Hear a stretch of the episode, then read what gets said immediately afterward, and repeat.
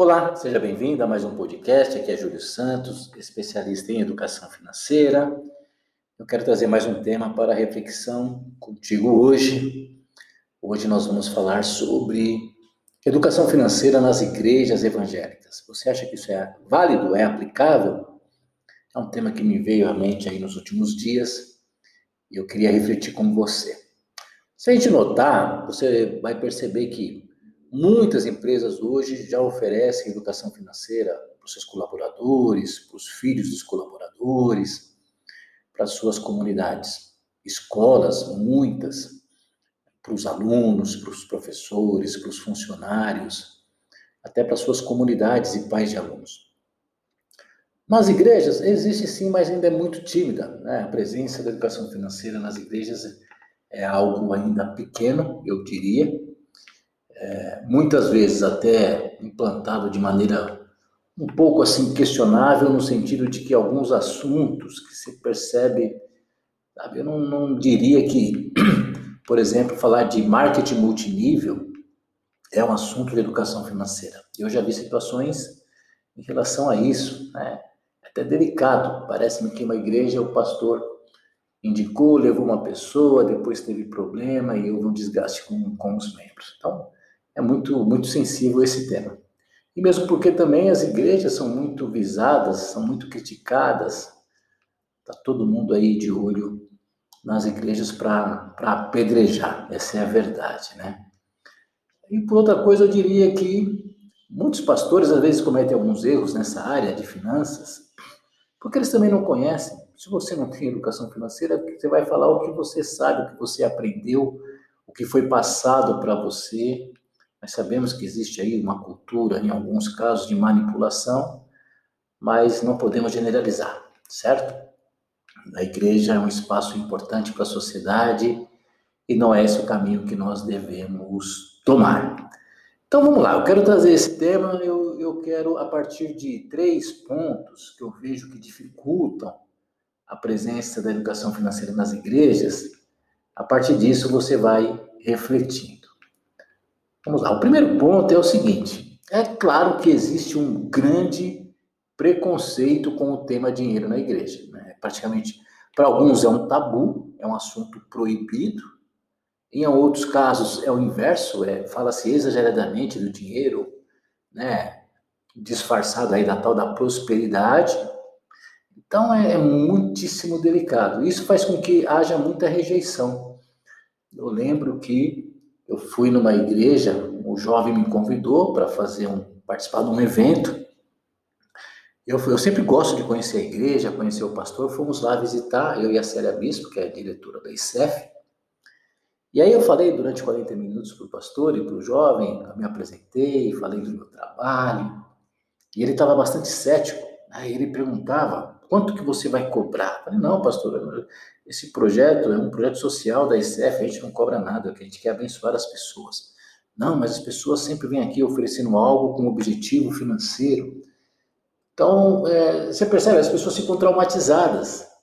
De um lado, muita desinformação, muita enganação, muita manipulação, é, né, muito delicado você colocar um assunto polêmico dentro das igrejas, tá?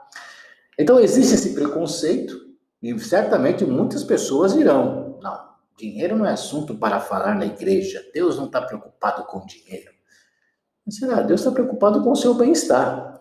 É, e se o pastor ele fala para nós, ó, você precisa dar seu dízimo, você precisa, você precisa ofertar, isso é muito válido. Quero assegurar aqui para você, não tem nenhum questionamento quanto a isso, nenhuma discussão, nenhuma dúvida sobre a validade e a importância tá, do, do dízimo na nossa vida. Mas esse mesmo pastor, ele poderia ajudar as pessoas, não falando, tudo bem que ele se preocupa com o bem-estar dos membros, tá, fala, cuida do seu dinheiro, cuida das suas coisas, tá. mas eu digo no sentido com mais profundidade, porque nas igrejas tem pessoas nas mais diversas situações financeiras. É o que eu quero te dizer. Né? E a transformação é muito grande. Deixa eu, estou lembrando aqui, depois eu perco o fio da meada, mas deixa eu te contar uma história que me marcou muito. Eu fazia um curso numa igreja e é, eram quatro semanas, né? Eu ia quatro terças-feiras, eram duas horas de curso, total de oito horas, onde eu queria entregar para as pessoas a educação financeira.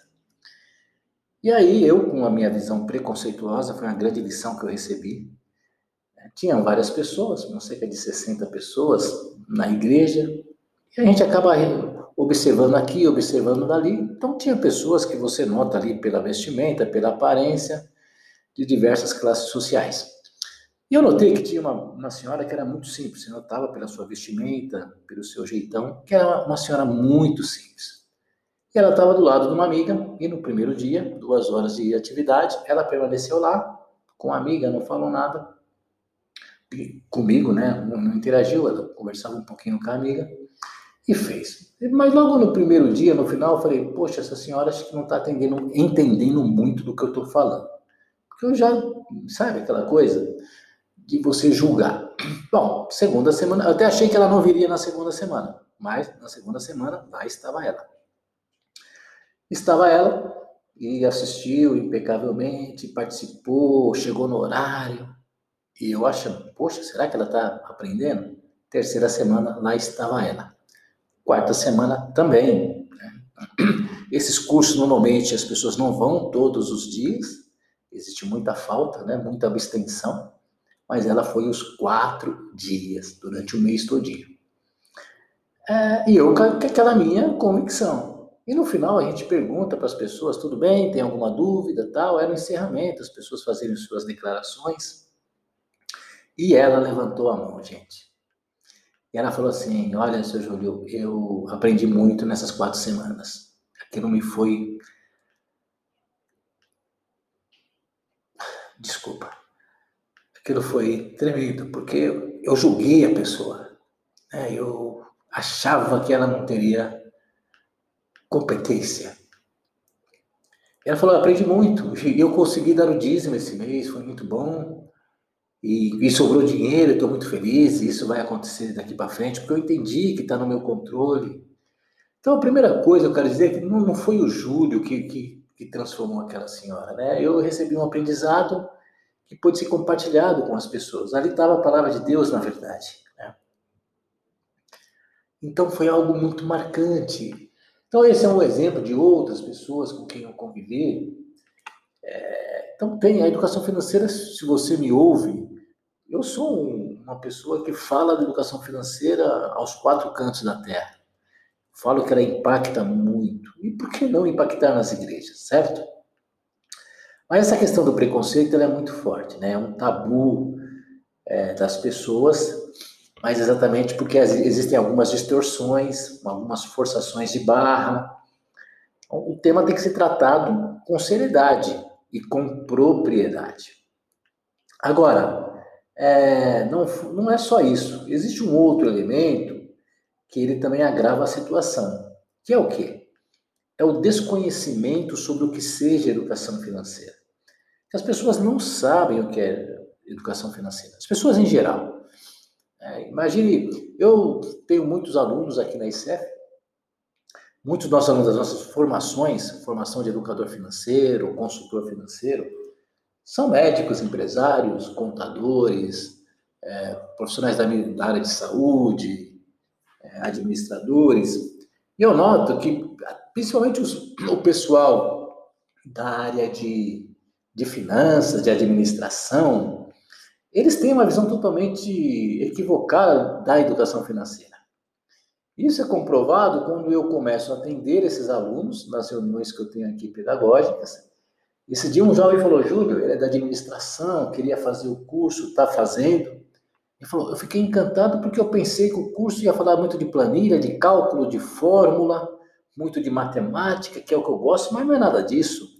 É algo que tem uma visão muito mais ampla do que isso, na verdade, aborda questões comportamentais, questões da família, questões culturais.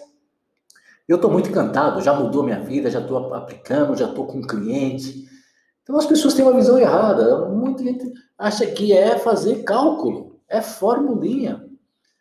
Então, se no mundo, assim, o mundo né, financeiro, vamos dizer assim, as pessoas têm essa distorção, imagine dentro de uma igreja. Então, esse, desconhecimento da educação financeira, eu digo que ele é algo necessário para a gente é, disseminar a educação financeira. Então, é um grande desafio mostrar o que seja a educação financeira, essa abordagem. Né? Ora, uma vez tendo isso, já, já melhora a situação.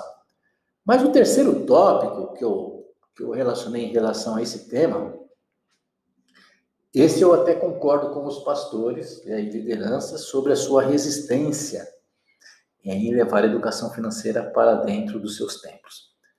Que é o quê? A falta de pessoas capacitadas para abordar o tema.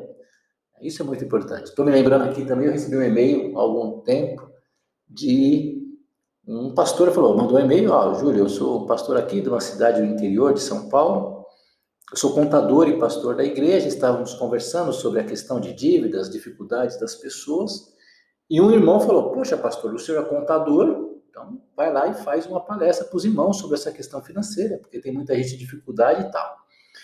E ele me dizia no e-mail, falou, Júlio, mas eu não tenho competência para isso e eu sou o primeiro a precisar de educação financeira. Então as pessoas não estão capacitadas. E mesmo os educadores financeiros em geral, eles ainda não têm um preparo, às vezes eles levam coisas distorcidas, aí começa a gerar uma coisa é, muito delicada, alguns questionamentos. Tem que ser muito coerente. Quando que você leva a educação financeira para a igreja, tem que ter uma coerência com o quê? Com a palavra de Deus, com a Bíblia. Né? É isso. Então eu procuro estudar ao máximo e ser o mais coerente possível. Eu apresento educação financeira para as pessoas. É, qualquer outra distorção, ainda mais tem pessoas que pegam um versículo isolado e começam a falar de coisas que não tem nada a ver. Ah, porque Salomão foi o homem mais rico lá e tal, ele tinha muitas posses. Ah, não, porque Deus é o dono do ouro e da prata. Então começa a fazer analogias que levam as pessoas né, a, a, ficar em dúvida. Será que é isso? Porque eu ouço uma palavra que fala uma coisa, agora. Então gera confusão na cabeça das pessoas.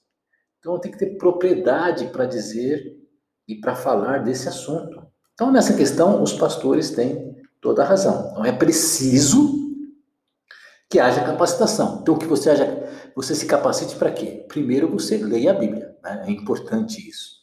Você não precisa ser um teólogo, você não precisa ser um especialista em Bíblia, mas você tem que conhecer a palavra de Deus. Né? Isso é importante.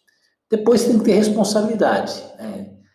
Entre ler a Bíblia e os, e os conceitos da educação financeira, existe a responsabilidade. Aí você vai, vai conseguir. É claro que buscando a orientação dele, né, do Espírito Santo, você vai conseguir é, impactar, como né, houve esse caso que eu contei para você agora. Deus quer o bem das pessoas, né? E de todo mundo. Então é isso que eu queria trazer para você. Então, não sei se você chegou até aqui, eventualmente até não seja um cristão, que você busque a palavra de Deus, que é uma palavra transformadora para todas as áreas da sua vida. Então, eu digo que a educação financeira é importante na igreja, mas gestão da emoção é importante, relacionamentos é importante, saúde é importante. Então, a igreja tinha, deveria ser um lugar onde você teria um monte de gente te ensinando sobre vida, sobre qualidade de vida, sobre bem-estar.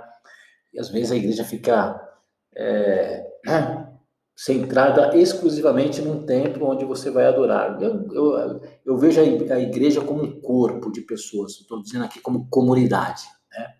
Então, uma comunidade de pessoas, é, as pessoas têm carências, têm necessidades, e outras têm possibilidades, elas podem fazer trocas. Então, a igreja pode ser um, num lugar muito mais dinâmico. Eu acho que é isso que está faltando para a sociedade no momento também, né? Essa visão menos competitiva, as pessoas querem ter dinheiro para si. Né? Então, isso aqui já, já iria para outro podcast, tá? Então, eu queria te recomendar é, e dizer que é muito bom ter a educação financeira pelo princípio bíblico. Ela é a mais, eu diria que é a educação financeira mais sustentável. Se você quiser, só para encerrando aqui dois minutinhos, eu criei um curso visando isso, como eu faço muitas palestras, eu estudo. Então, eu escrevi o livro Princípios Bíblicos da Educação Financeira, baseado nas minhas lembranças que eu tive dos meus ensinamentos bíblicos na minha juventude. E depois, quando eu aprendi educação financeira, eu falei, nossa, isso tem tudo a ver com a palavra de Deus. E aí, eu escrevi o livro Princípios Bíblicos da Educação Financeira.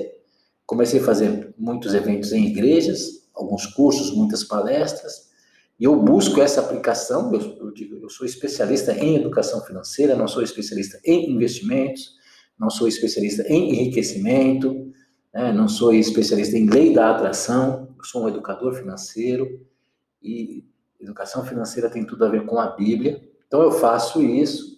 E para compartilhar com outras pessoas que querem aprender, querem levar um programa de educação financeira para as igrejas, como, como fazer, qual o tempo certo, qual a abordagem, algumas contextualizações bíblicas que eu faço, não diria teológicas, porque eu não sou especialista em teologia, mas tem algumas questões teológicas para serem discutidas. Então eu criei esse curso, essa capacitação. Se você quiser conhecer, se você tem interesse, é só buscar no site sf.com.br, blog.sf.com.br ou nas minhas redes sociais, aproveitando aqui que você se conecte conosco. Eu tenho muita coisa, viu? No YouTube também eu já pus muita coisa lá interessante, estou é, agilizando meus conteúdos no YouTube, eu quero compartilhar para todos os públicos, empresas, pessoa física, muitas reflexões. Então se conecte comigo. E aí manda sua mensagem, eu tenho um pouco de interação com o pessoal do podcast. Volte meia, alguém me fala, puxa, eu ouvi seu conteúdo no podcast, gostei muito, mas eu acho que ainda é uma comunicação bastante restrita. Então, queria te convidar a se comunicar comigo de alguma forma, falar, ó, oh, Júlio, ouvi seu podcast, teve sentido. É claro que se não teve sentido, então não se comunique comigo. Ou até fala, Júlio, não estou gostando não, a sua abordagem não é legal. Né?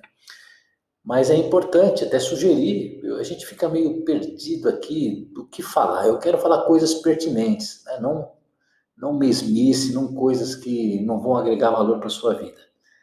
Então a interação ela é muito importante. Ok? Então te aguardo no próximo podcast. Um grandíssimo abraço, felicidades.